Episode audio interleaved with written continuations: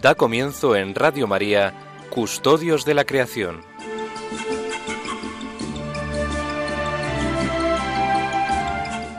Dirigido por Lorena del Rey.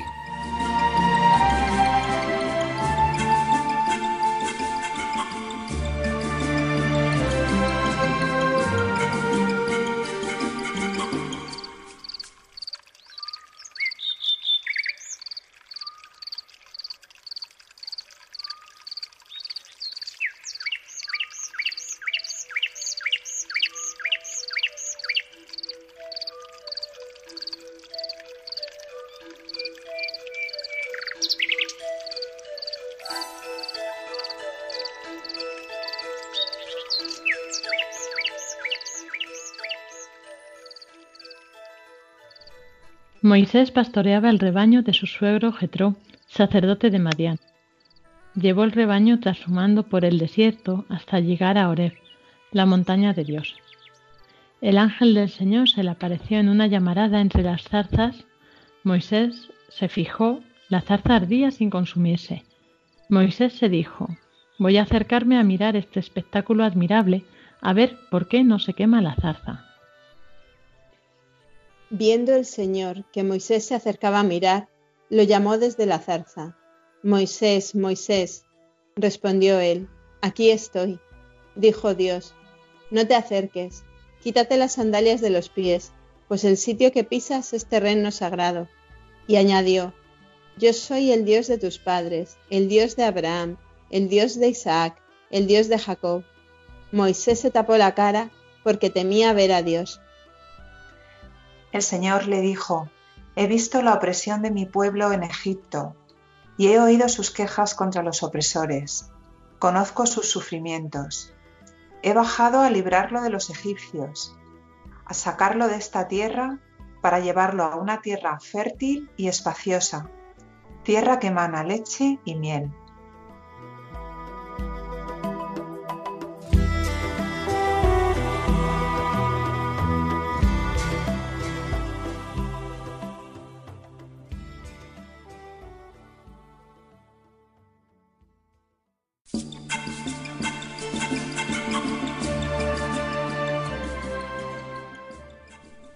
Muy buenas tardes, queridos oyentes. Bienvenidos un sábado más a este programa de Custodios de la Creación que hacemos desde Radio María para todos vosotros. Esta tarde, como siempre, nos disponemos a pasar la siguiente hora, pues aquí en buena compañía, aunque cada uno en compañía virtual. y ahora a continuación también les presentaré a las contertulias habituales y pues a los que a lo mejor no habéis oído nunca este programa, ¿no? Pues eh, tratamos de eh, exponer esta aproximación desde la fe al cuidado del medio ambiente, a la custodia de la creación, como un don que el Señor nos ha encomendado. Y bueno, después os diré de qué va a tratar este programa, pero quería dar la bienvenida también a este programa hoy a Sonsoles Martín Santa María. Buenas tardes. Buenas tardes, Lorena, y buenas tardes a todos los oyentes. ¿Qué tal? ¿Cómo estás? Bien, bien, gracias a Dios. Estamos todos bien.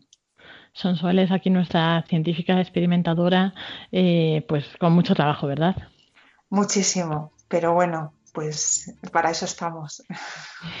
eso es, hay que ayudar y, ¿no? y todo para mayor gloria de Dios, pues. Efectivamente, sí, es nuestro granito de arena. Eso está bien. Y María Martínez, buenas tardes. Hola, buenas tardes Lorena y buenas tardes Sonsoles y a todos los oyentes.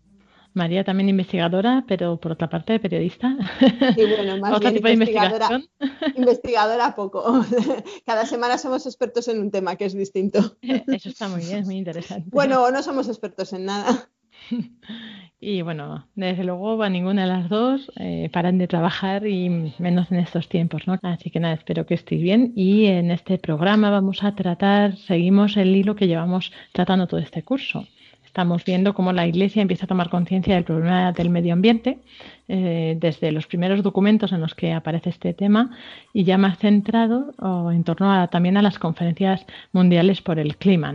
En esta ocasión ya estamos acercándonos a la conferencia de Río en 1992. Entonces vamos a ver cómo la Santa Sede prepara unos documentos para aportar luz en este asunto desde la perspectiva de la Iglesia y a la vez pues aportar luz desde la Iglesia a todos los creyentes y no creyentes, como veremos más adelante. Pero vamos a comenzar, eh, como siempre, comentando el texto que hemos leído al principio de este programa.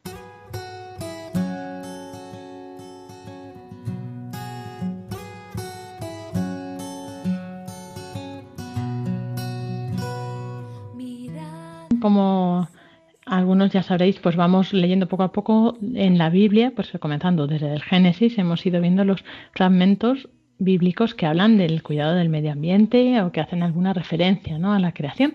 Y en este caso eh, nos planteamos, nos presentamos frente a Moisés y la zarza ardiendo, ¿no? Y este deseo del Señor de liberar a su pueblo y llevarlo pues a una tierra más fértil, una tierra que emana leche y miel. Eh, María, son soles que, tenéis que aportarnos.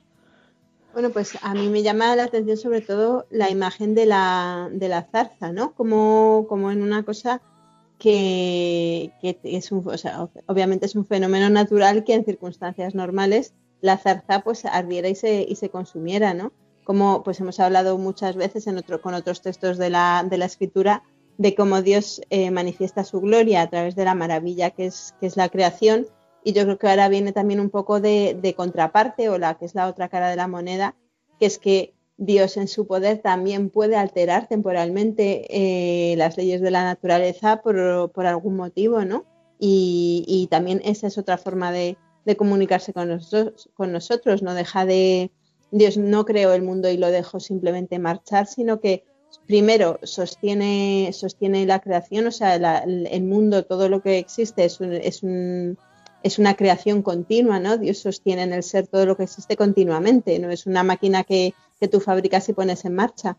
Eh, eso por un lado y por otro lado que sigue teniendo ese poder sobre la creación y, que la creación sigue remitiendo a él, con lo cual pues él también puede interrumpir temporalmente por, mm, de forma excepcional, obviamente tampoco se trata de, pensar que, que, que, todos sean milagros, pero bueno, ahí hay una relación entre, entre cuando Dios utiliza causas segundas para, para manifestar cosas que puedes decir, oye, esto puede tener una causa natural, pero yo creo que Dios aquí me está queriendo transmitirnos algo. Y luego ya lo que, lo que llamaríamos lo, que son los milagros, ¿no? Que, pues que es otro grado, de, otro grado de intervención. El tema es que, bueno, Dios siempre quiere llegar a nosotros y comunicarse con nosotros a través de la naturaleza. Así es, incluso también pensando en Moisés, ¿no? Lo que dices de, pues cuando quiere, es verdad que él ha creado el mundo y pues que y las leyes, ¿no? De la naturaleza que las puede interrumpir, pues igual con cuando abre, se abre el paso, ¿no? A través del, del Mar Rojo, pues eh, lo mismo, así algo similar. Eh, ¿Son soles? Pues a mí, me, bueno, una de las especies, esta lectura la verdad es que es muy rica, ¿no? Tiene muchos pero por destacar un aspecto, pues cuando dice Moisés se dijo, voy a acercarme a mirar este espectáculo, espectáculo admirable, a ver por qué no se quema la zarza. ¿no? Ese, es un momento de contemplación, ¿no? de decir, bueno, me, voy a parar, voy a ver esto qué significa, qué, qué... y ahí es cuando Dios le habla. Entonces, eh, cuántas veces, pues, como, bueno, pues ocurre que vamos muchas veces muy deprisa, ¿no? Y, y qué importante es pararse, ¿no? Mirar, ver qué es lo que quiere Dios de nosotros y, bueno, y pues y ver qué significa, ¿no? Entonces, me parece, este aspecto me parece eh, muy bonito. Y además muchas veces es en la, naturaleza cuando nos paramos a, contemplar, ¿no? Cuántas veces nos hemos subido a un monte y ahora lo echamos de menos, por ejemplo, hemos paseado por un campo simplemente y nos hemos parado simplemente pues a, a contemplar ¿no? lo que teníamos delante, cómo, bueno, pues ahí Dios nos habla. Entonces, ese, ese aspecto es el, que yo más destacaría. A mí me encanta la parte de la promesa, ¿no? O sea, como Dios promete, pues ahora lo que decías tú, son soles, que estamos recluidos, pues Dios nos promete que volveremos a ver, ¿verdad? La tierra que nos ha dado y volveremos a salir al campo y al monte. ¿O no? ¿No pensáis eso? Sí, claro. Sí, estamos deseando. Hoy, empezamos, hoy empezamos a poder salir a pasear, que oye, aunque quizá no es ir al campo o al monte como, como desearíamos o como anhelamos los que nos gusta tanto la naturaleza, pero bueno, igual eso saliendo a la calle sin tener que, sin que tenga que ser con la obligación de ir a la compra, que todos sabemos que es bastante, una carga bastante compleja. Eh, pues eso, simplemente salir a la calle, eh, pues ahora estamos en un tiempo que es maravilloso, los árboles están brotando, están saliendo mm, plantitas pues por todas partes, muchas veces por donde han dejado de pasear personas. Eh, los pájaros por la mañana y cada tarde están también dando un espectáculo tremendo. Yo creo que ya hoy poco a poco con, estas primeras medidas y que, y que ojalá si, si, todos vamos siendo responsables y, y no se producen rebrotes, pues se podrán ir extendiendo pues también vamos a poder ir a ver esto un poco. Y, esa, y, dentro y más allá de esta situación concreta que vivimos, también ese, ese tema ¿no? de que, de que mm, Dios ha, creado todo y está en función del hombre y, la naturaleza es como, mirad, os he preparado este sitio maravilloso, fértil, con, que emana leche y miel, ¿no? con todas estas riquezas tan sobreabundantes y es para vosotros, para que viváis allí, para que lo cuidéis también. ¿no? Es la promesa concreta y la promesa más en general que se, que se aplica pues eso a todo, a todo nuestro planeta, ¿no? Así es.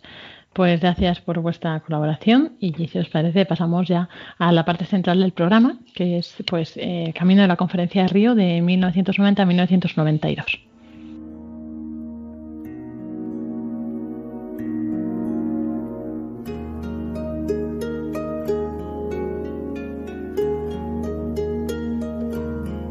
Y así comenzamos este apartado, ¿no? este apartado central en el que vamos a, exponer los puntos de pues, cómo la Santa Sede se preparaba eh, para la conferencia de Río de 1992 sobre el medio ambiente.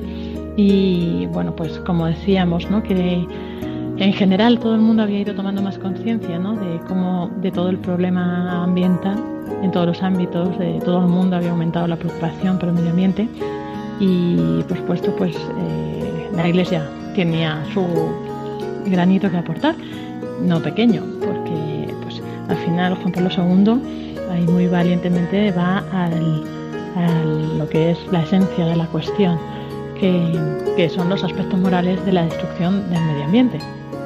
Eh, y la primera vez que presenta este tema en un documento, o sea, la primera vez que se presenta un documento exclusivo sobre medio ambiente es en 1990, cuando Juan Pablo II dedica su mensaje anual de la Jornada Mundial de la Paz eh, pues a esto, a la paz y al medio ambiente. Cosa que pues a, lo mejor se puede pensar que no tiene que ver, pero sí que está muy relacionado.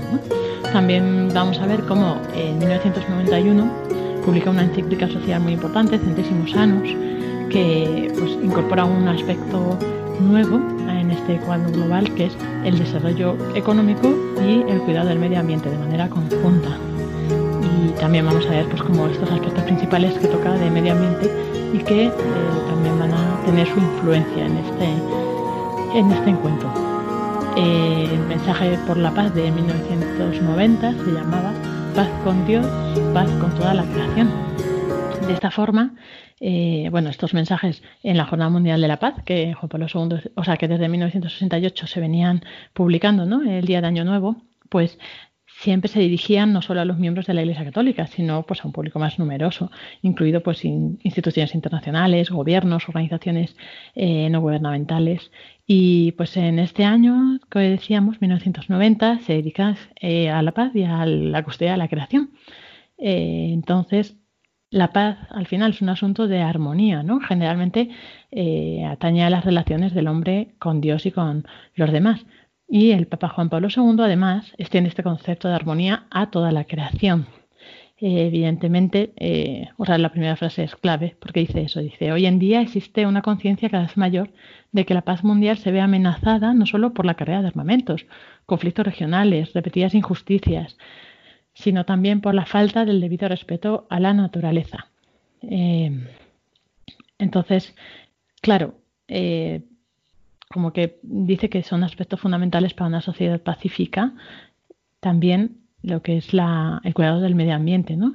la promoción de un medio ambiente seguro y sano, donde pues no haya, como decimos muchas veces, estos marginados ambientales, ¿no? por ejemplo, que son los que al final se ven más afectados cuando pues por estos problemas eh, medioambientales. Desde el punto de vista cristiano, constituye una parte integral de nuestra vida personal y de la vida en la sociedad. ¿no? Si no nos ocupamos del medio ambiente, al final estamos ignorando el plan de Dios creador para toda la creación. Y, eh, y claro, pues esto es al final afecta directa o indirectamente al ser humano, ¿no? Afecta al hombre. El Papa Juan Pablo II insiste en que la creciente devastación de la tierra es ahora más evidente, era en ese momento, ¿no? Y yo creo que cada vez lo sigue siendo cada vez más.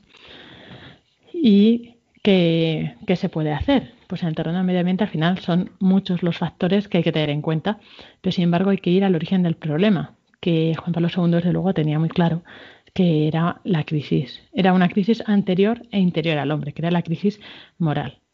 Entonces, como consecuencia de esta crisis moral, la destrucción del medio ambiente era solo uno de los, de los resultados que había, pero claro, evidentemente no era el único.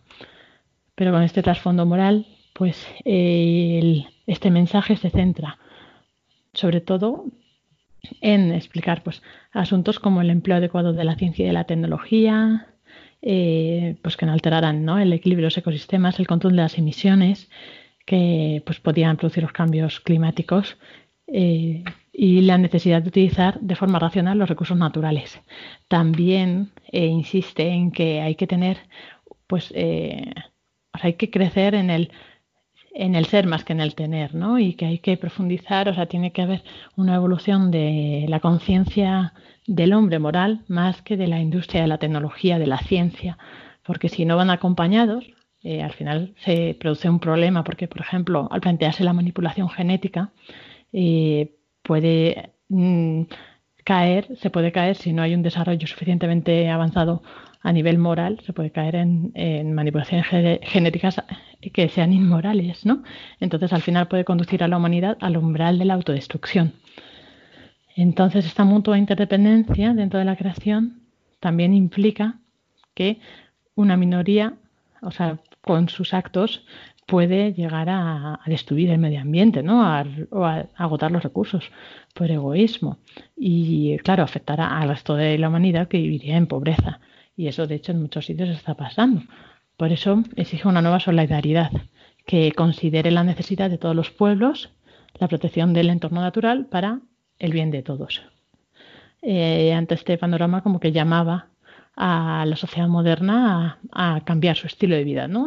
A, observar, a contemplar su estilo de vida y pues no caer en esta sociedad de consumismo, en este egoísmo social que ignoraba las necesidades de los demás y en tener una educación en la responsabilidad ecológica, eh, que eso evidentemente no está aislada, sino que es una educación en la responsabilidad por los demás y por la tierra.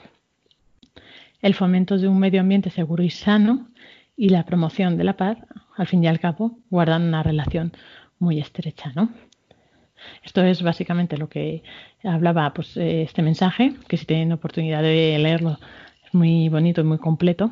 Y vamos a comentar brevemente también Centesimus Anus, como decíamos, que esta encíclica surge en 1991, pues un año antes de esta, la conferencia de Río, y que, el, aunque es una encíclica social, ¿no? pues el planteamiento global de la encíclica se orienta a las cuestiones económicas y sociales. Y dentro de este contexto también se contempla el medio ambiente.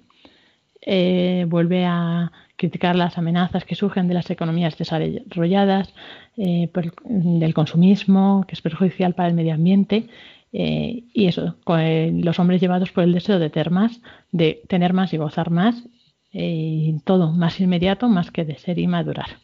Entonces, por eso de esa forma, pues están consumiendo eh, los recursos de la tierra de manera excesiva y desordenada. Con lo cual, está en la raíz de este problema se encuentra el error, un error antropológico, ¿no? Y de esta forma dice que al final, en vez de desempeñar su papel de cooperador con Dios en la hora de la creación, el hombre se coloca en un lugar, en el lugar de Dios, y termina provocando la, rebelión de la naturaleza contra él, más tiranizada que gobernada ¿no? por él mismo. Esta son, es una cita textual de esta encíclica y pues Juan Pablo II vuelve a subrayar que haya cambios importantes en la manera de vivir para limitar el deterioro de los recursos, tanto naturales como que, humanos, para que en la Tierra pueda haber parte suficiente ¿no? para todos ellos. Y bueno, esta es la, esta primera parte que decíamos. Y ahora eh, Sonsoles nos va a comentar otros documentos que también se estaban preparando para esta conferencia de Río. Efectivamente.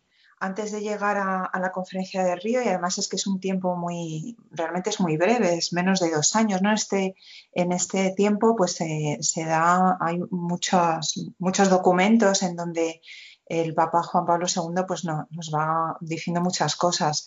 Entonces, por ejemplo, inmediatamente después prácticamente de lo que es el mensaje de la Jornada Mundial de la, Paz, eh, de, enero del 90, pues a finales de enero, en un discurso que, tiene en la, sede de la Comunidad Económica de los Estados de África Occidental, en Burkina Faso, pues en ese discurso hace, eh, lo que se, hace un, llamamiento urgente a la humanidad precisamente en nombre de la humanidad misma.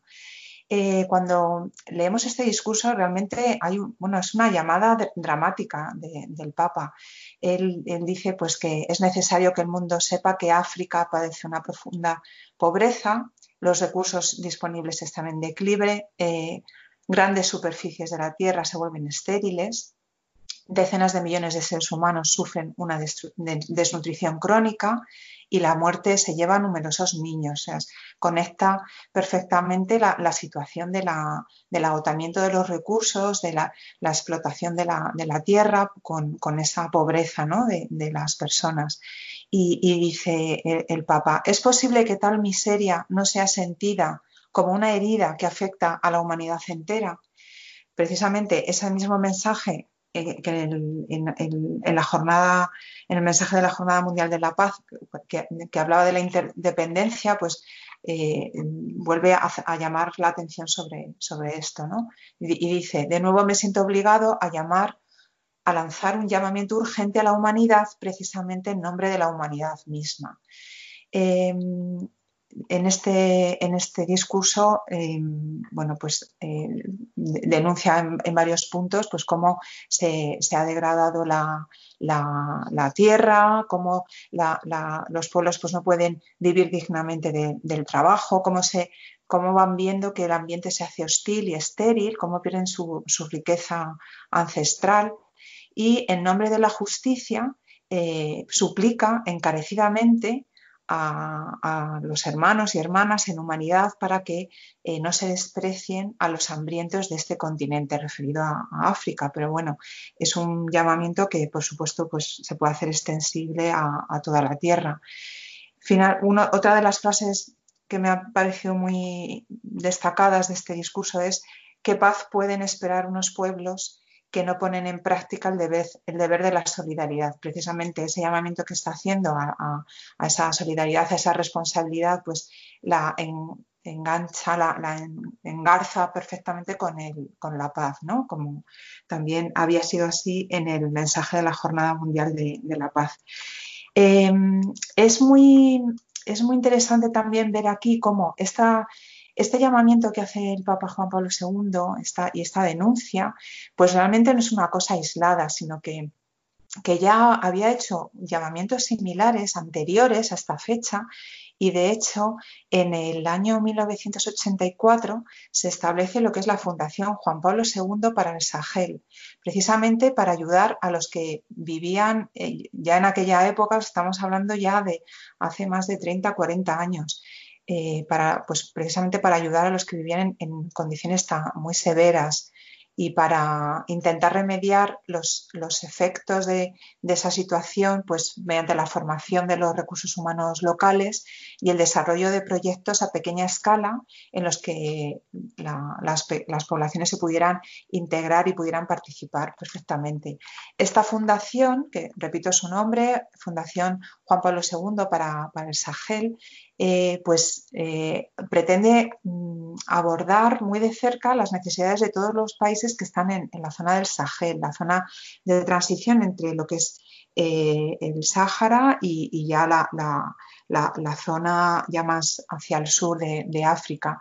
Esa, esa zona pues se ha visto es cuando aparece, ahí ya surge la sabana y pues, las tierras más fértiles, pero precisamente por la desertificación pues eh, toda esta franja que va desde, desde, el Océano Atlántico hasta el Mar Rojo, eh, toda esa franja pues, ha sufrido pues, mm, las consecuencias de, la desertificación y, bueno, son pueblos que se han visto muy, muy afectados. Bueno, pues aquí pues vemos cómo esta preocupación del Papa Juan Pablo II pues ya viene de antes y, cómo ya se ha plasmado en, muchas acciones concretas. después, en este tiempo, entre el año 90 y el 91, pues hay también diferentes discursos en, donde el, Papa pues, va también eh, lanzando distintos mensajes. Eh, por ejemplo, pues hay, discursos para, eh, dirigidos a, por ejemplo, ante el embajador de Corea en la Santa Sede o a los empresarios en México en distintos momentos de su actividad apostólica pues habla precisamente, por ejemplo, pues del, doble desafío que tenemos, que es ayudar a la gente a vivir en la solidaridad con los demás y a respetar la creación. O sea, no se trata solo de cuidar la creación, sino también de ese sentido de la solidaridad y de la responsabilidad que, eh, tenemos. Eh, él comenta mucho e insiste en que las autoridades políticas están en situación de contribuir a aumentar la conciencia pública y a eh, ayudar pues, con la legislación para que esa, solidaridad que, es necesaria pues, se pueda eh, concretar.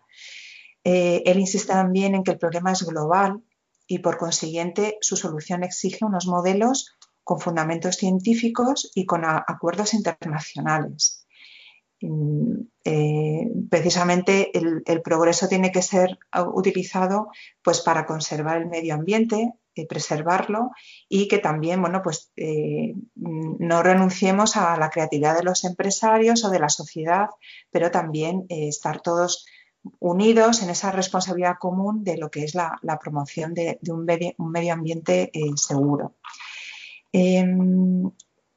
Aquí también, bueno, pues en distintos discursos, pues denuncia el agotamiento, por ejemplo, de los bosques que, no permiten pues, regular el, clima de la tierra, y, los, bueno, lo menciona como también el, hogar de una inmensa variedad de especies que además de, la extraordinaria belleza que, tienen por, per se, pues también encierran un enorme potencial para la elaboración, por ejemplo, pues de, medicamentos, ¿no? Es una, fuente muy buena de, nuevas moléculas, para, o sea que al final también tenemos muchos beneficios, ¿no?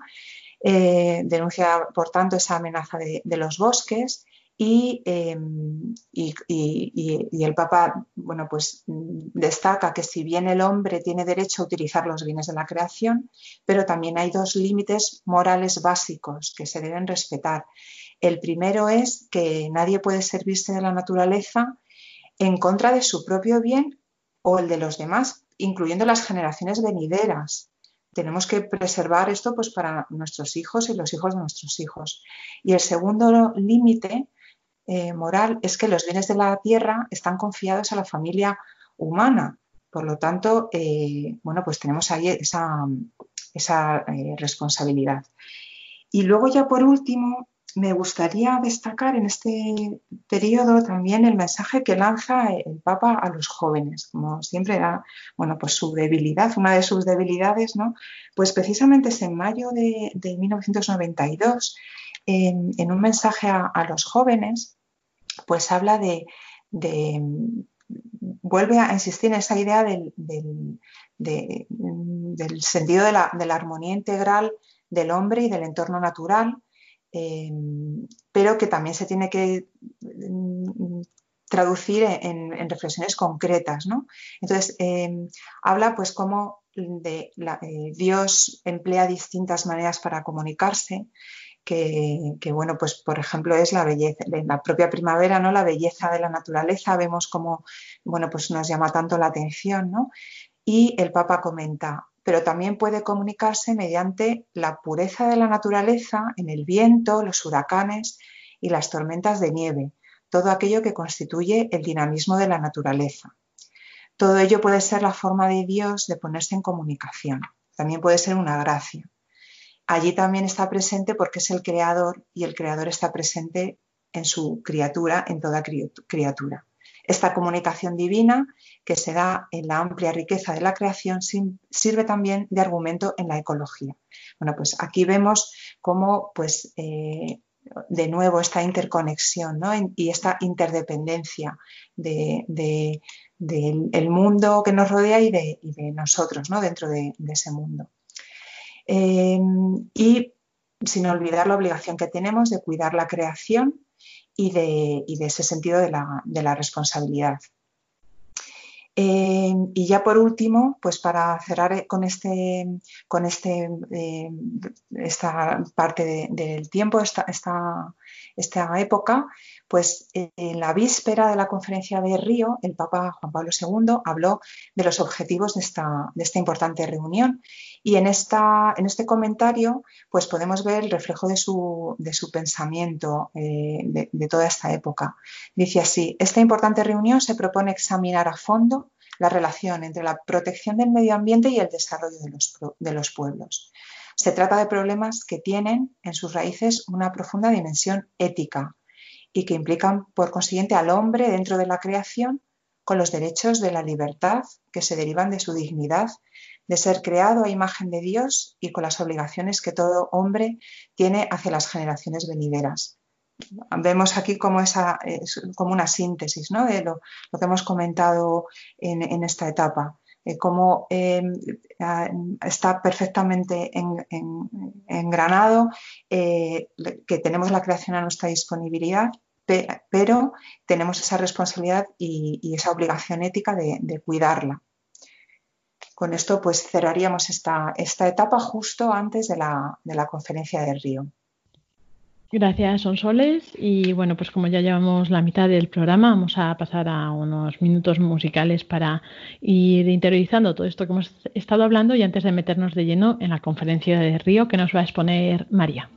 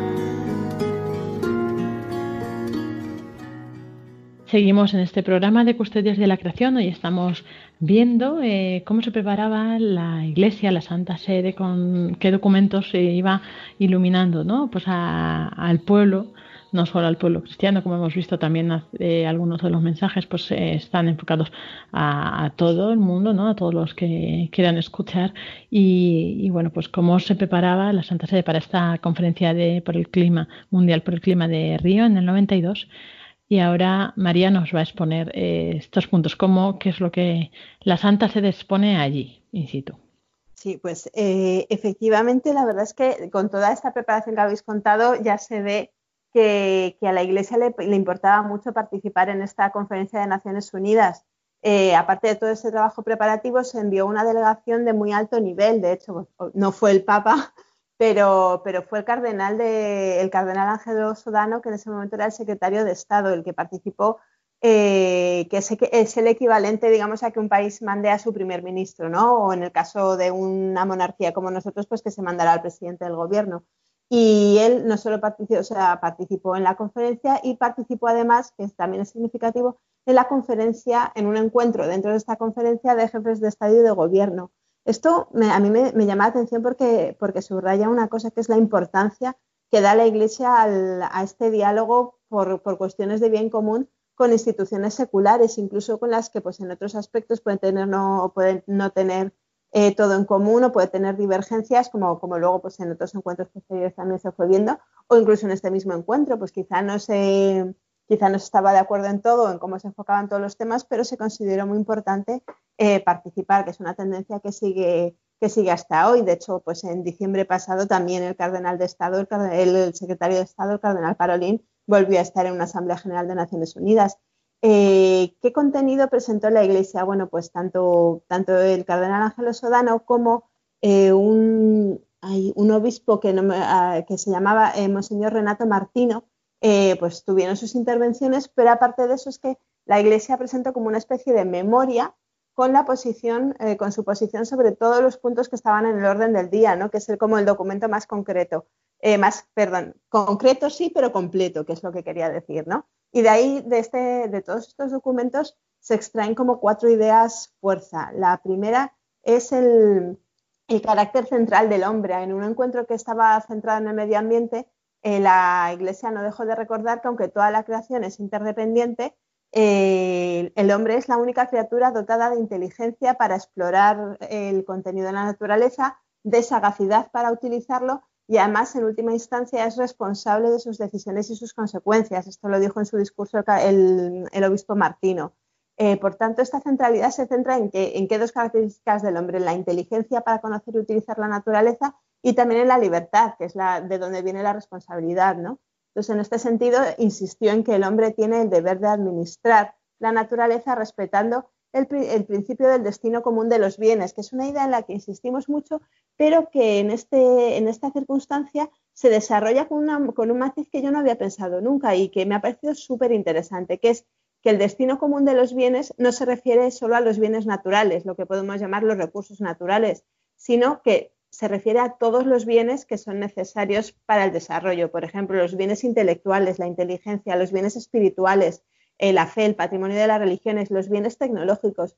¿Qué quiere decir esto? Que todos estos bienes están al servicio de todos, no solo los bienes de la naturaleza. ¿Qué consecuencias? Pues que no vale decir que no vale, por ejemplo, que, desde un país rico se dedica a un país pobre, ¿vale? No, efectivamente, tú tienes estos bienes, estos minerales en tu subsuelo, estos bosques, que efectivamente son de todos. Yo te dejo que tú los explotes eh, y te beneficies de ellos y yo también quiero explotarlos y beneficiarme de ellos, pero claro, como tú en realidad no tienes medios o no tienes tecnología, pues yo, yo, voy, a sacar, yo voy a sacar partido. No, ¿qué pasa? Hay que poner todos los bienes materiales, intelectuales, o sea, todo tiene que contribuir, no solo que se repartan los bienes materiales entre todos, sino que todo el conjunto de la obra humana que, custodia y que, hace fecunda la tierra y que saca beneficios de la tierra, también tiene que estar al servicio de todos. Me ha parecido un enfoque muy interesante en el que no había pensado yo nunca.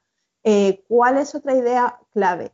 Eh, esta, esta, además, hay que marcarla y subrayarla bien. La relación entre el aumento de la población y el daño al medio ambiente. Esto es súper importante. Todavía no había tenido lugar la conferencia sobre población y desarrollo del Cairo, que sería dos años después, pero este tema que pretendía acusar al, daño, al aumento de la población en muchos países de los daños a la creación o de la pobreza ya estaba coleando, ¿no? De hecho, hubo polémica en los preparativos y este tema estaba ahí como latente, pero por la polémica que había no, que, no, se, no se incluyó de forma explícita en el programa, a pesar de lo cual la Iglesia pues viendo lo que había y viendo lo que se estaba preparando, ¿no? Porque luego vino la conferencia del del Cairo sobre población y un año después la de Pekín sobre la mujer y fue donde se empezó más a hablar de salud reproductiva, etcétera, etcétera, meter temas de contracepción, de control de natalidad, de aborto.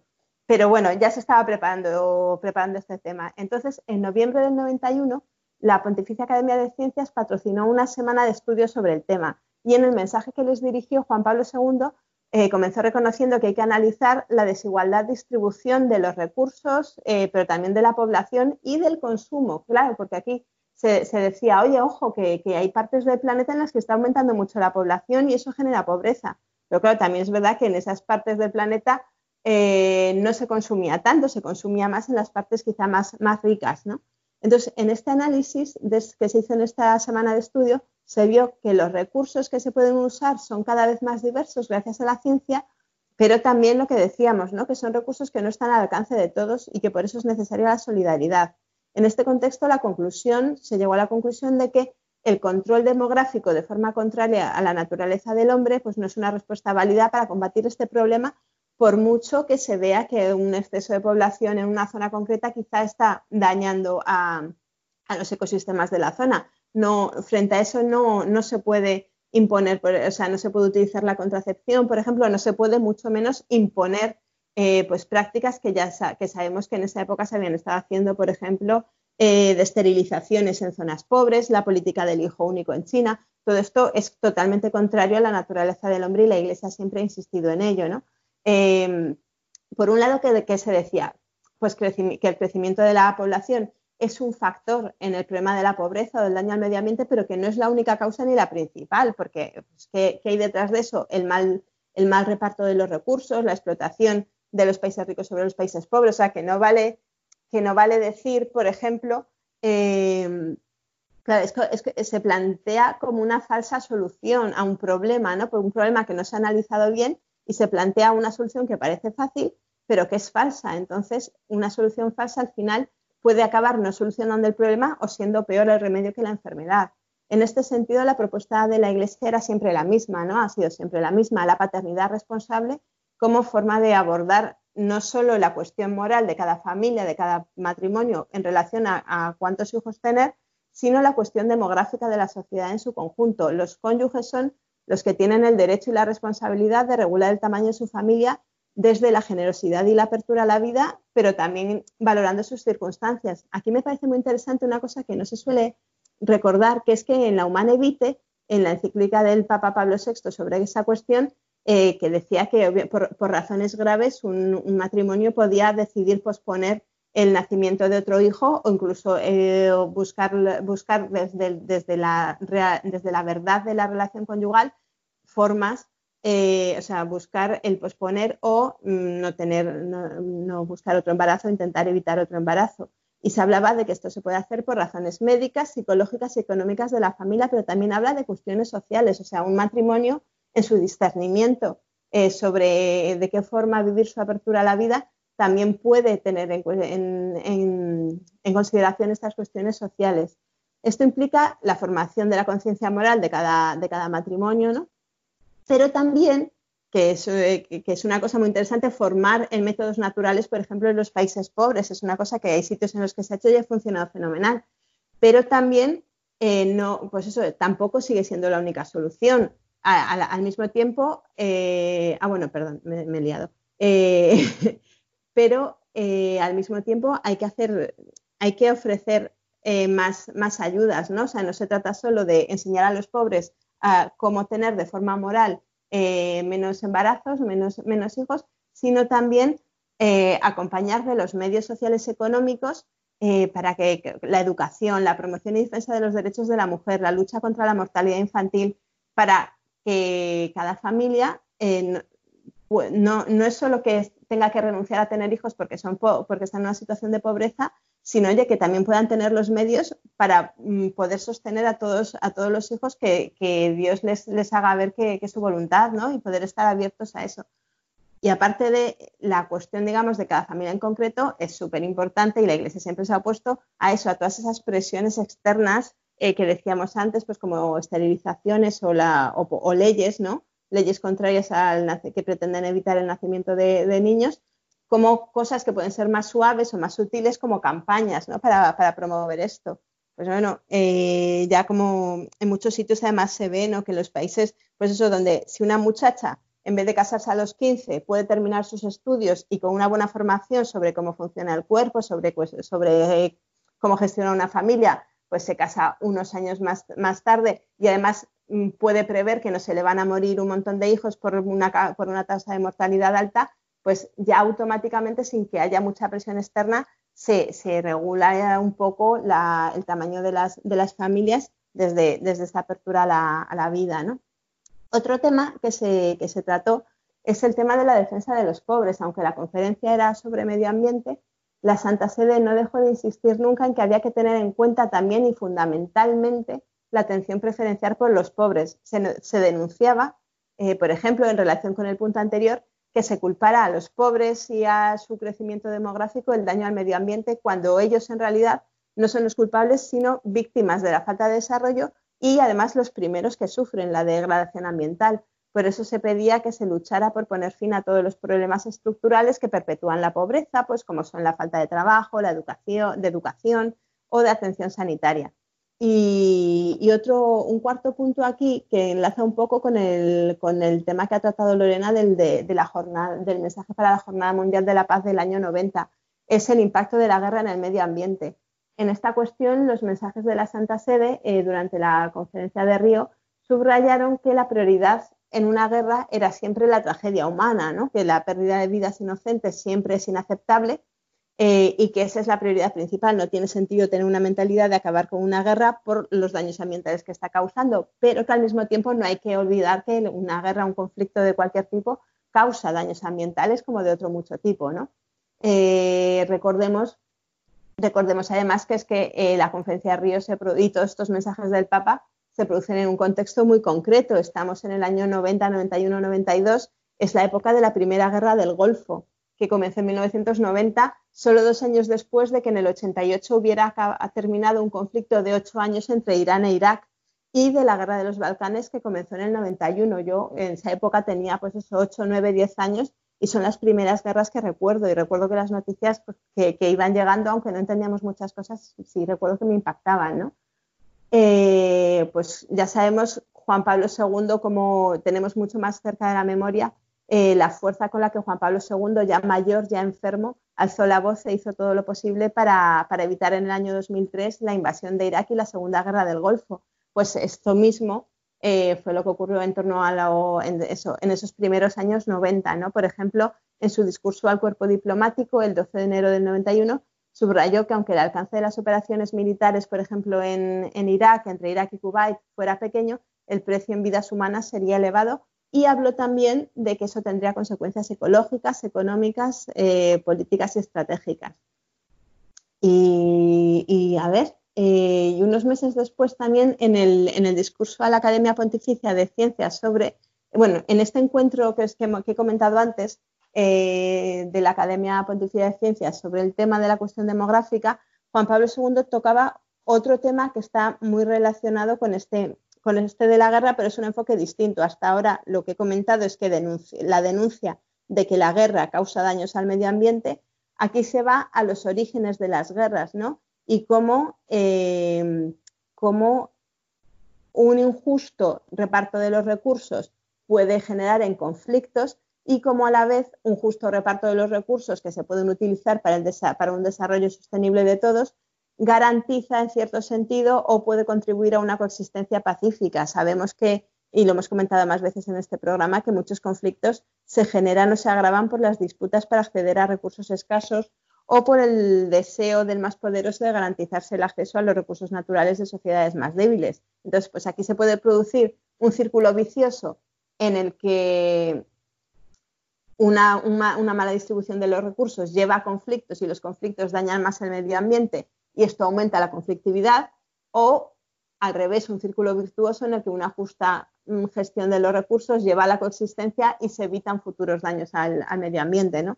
Y esto es un poco las cuatro claves de estas aportaciones de la Iglesia a la, conferencia de Río que, como, como, habéis podido ver, fueron realmente muy ricas y muy, muy interesantes. No sé qué os ha podido llamar más la atención. Muchas gracias, María. Desde luego que es un tema muy amplio, ¿no?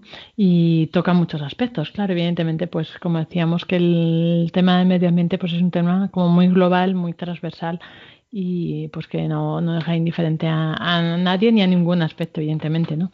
Y bueno, como conclusión, yo quizá añadiría esto que dice, ¿no? Que, que se ve como el pensamiento de la sede después de todo esto, ¿no? después de su experiencia también en, en, en, la conferencia de Río, pues es un pensamiento cada vez más integrado, ¿no? Y que él ve que el, como el problema del medio ambiente afecta completamente a todas las cuestiones sociales, ¿no? Evidentemente el hombre sigue siendo el protagonista en el medio ambiente, pero em, al final es, afectado por los problemas del medio ambiente y es el único que tiene conciencia para poder eh, influir en el medio ambiente, ¿no? para poder solucionar esos problemas. Y de hecho, em, por ejemplo, destacando un párrafo de, la encíclica que hacíamos antes de Centesimus Anus, ¿no? Dios no solo ha entregado la tierra al hombre, que debe valerse de ella por respeto al plan original y bueno con que se le entregó, el hombre es además el regalo de, que Dios hace al hombre. Está obligado, por tanto, a respetar la estructura natural y moral con que se le ha dotado. ¿no? Entonces yo creo que eso como conclusión de todo, ¿no? Es como que, pues eso, que no perdemos de vista que el ser humano es el culmen de la creación, pero que evidentemente pues que, tiene que encargarse y ocuparse, ¿no? De, de, ella, porque también por su, vamos, por nuestro propio bien, porque al final nos vemos afectados, ¿no? Y bueno, pues gracias María y Sonsoles por habernos compartido pues todo esto sobre la conferencia de Río y sus preparativos. Y bueno, vamos a concluir ya el programa. Eh, María, hoy nos trae la noticia sobre el Día de la Tierra. Cuéntanos. Sí, pues efectivamente, el Día de la Tierra que se celebró el 22 de abril, eh, además se celebró la quincuagésima edición, la edición número 50. Como era miércoles eh, y es día de audiencia general con el Papa, pues Francisco dedicó íntegramente su, esta catequesis al, al tema, ¿no? Pidió crecer en la conciencia del cuidado de la casa común porque, eh, como nos muestra la trágica pandemia del coronavirus, solo juntos y haciéndonos cargo de los más débiles podemos vencer a los desafíos globales. Eh, subrayó que somos imagen de Dios y que como tales eh, estamos llamados a cuidar y respetar a todas las criaturas, igual que las cuida y las, y las, y las nutre, ¿no? Y a, y a, dar amor y compasión a nuestros hermanos y hermanas. Sin embargo, por egoísmo hemos fallado en esta responsabilidad. Además, el Papa pidió mirar de una forma nueva nuestra casa común. La tierra, dijo, no es un depósito de recursos para ser explotados. Para nosotros, los creyentes, eh, el mundo natural es el Evangelio de la creación que expresa la potencia creadora de Dios. Esta forma de mirar la tierra debe suscitar una conciencia ecológica, una, perdón, una conversión ecológica que se plasme en acciones concretas individuales y también en un plan compartido. En este sentido, exhortó a los gobernantes a liderar el camino hacia dos conferencias internacionales importantes que van a tener lugar pues, en los próximos meses cuando sea posible por las circunstancias actuales. Eh, la COP15 sobre biodiversidad en Kunming, en China, y la COP26 sobre cambio climático en Glasgow, Reino Unido. También en Día de la Tierra, eh, las entidades católicas que forman parte de la plataforma Enlázate por la Justicia, pues Cáritas, Manos Unidas, Entre Culturas, Confer, Justicia y Paz, propusieron soluciones ante la crisis global planteada por el COVID-19 y denunciaron que se han producido vulneraciones de los derechos y libertades sociales. Esta pandemia, subrayaban en un comunicado, ha hecho que resuene en nosotros con más fuerza el mensaje de la encíclica Laudato Si y de la exhortación del Papa sobre el Sínodo de la Amazonía, que todo está conectado y lo hemos visto en estos días, ¿no? Como la pandemia pues, ha afectado al mundo entero. También estamos experimentando nuestra fragilidad, interconexión e interdependencia pero al mismo tiempo recordaban que esta situación de crisis no debe hacernos olvidar ni poner en segundo plano la emergencia climática que vivimos. Entonces no se debe aprovechar para retroceder en los pasos que gobiernos, los gobiernos están dando para proteger el medio ambiente. Estos son como los dos principales pronunciamientos que tuvieron lugar el Día de la Tierra. Muchas gracias, María. Y bueno, continuamos, ya finalizamos este programa. Sonsoles, tenías también para compartirnos un mensaje breve. Cuéntanos. Sí, simplemente también pues con relación a, esta celebración del Día de la Tierra, eh, comentar que Monseñor Chicarellano, eh, como nuestros oyentes saben, es el observador permanente de la Santa Sede ante la FAO, el FIDA y el eh, PMA, pues lo pueden, pueden leer el artículo en, la página web de la Diócesis de Jaén, ha, ha, publicado un artículo.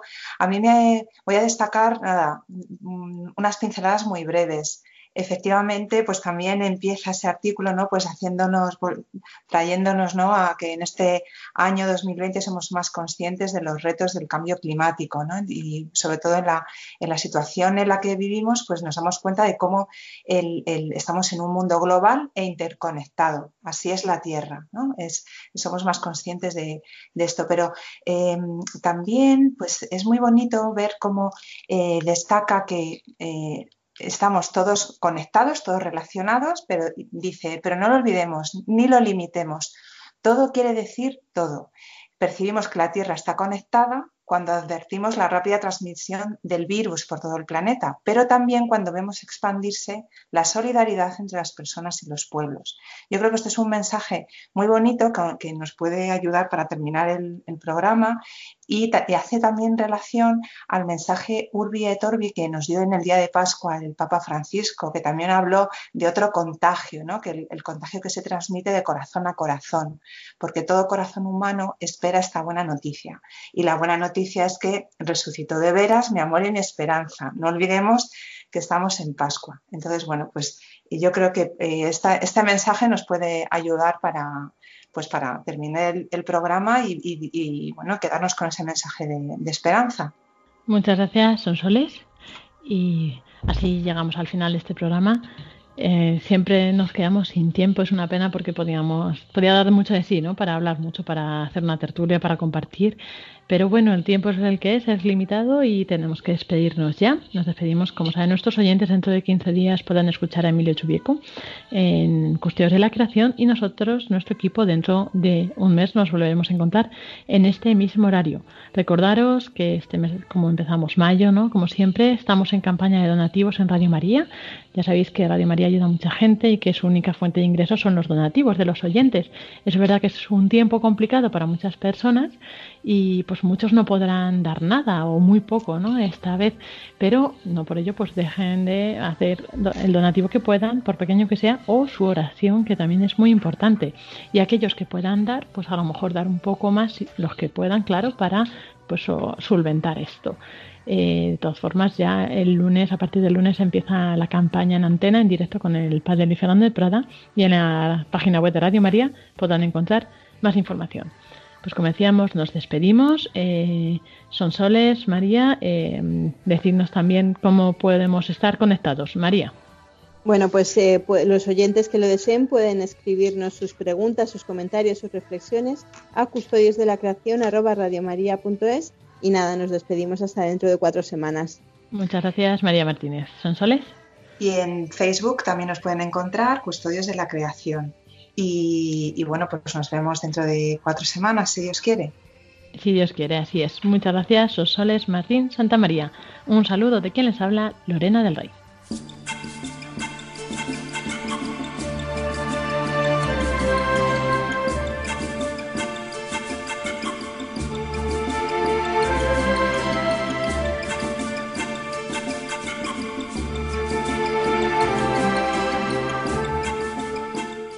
Acaban de escuchar el programa Custodios de la Creación, dirigido por Lorena del Rey.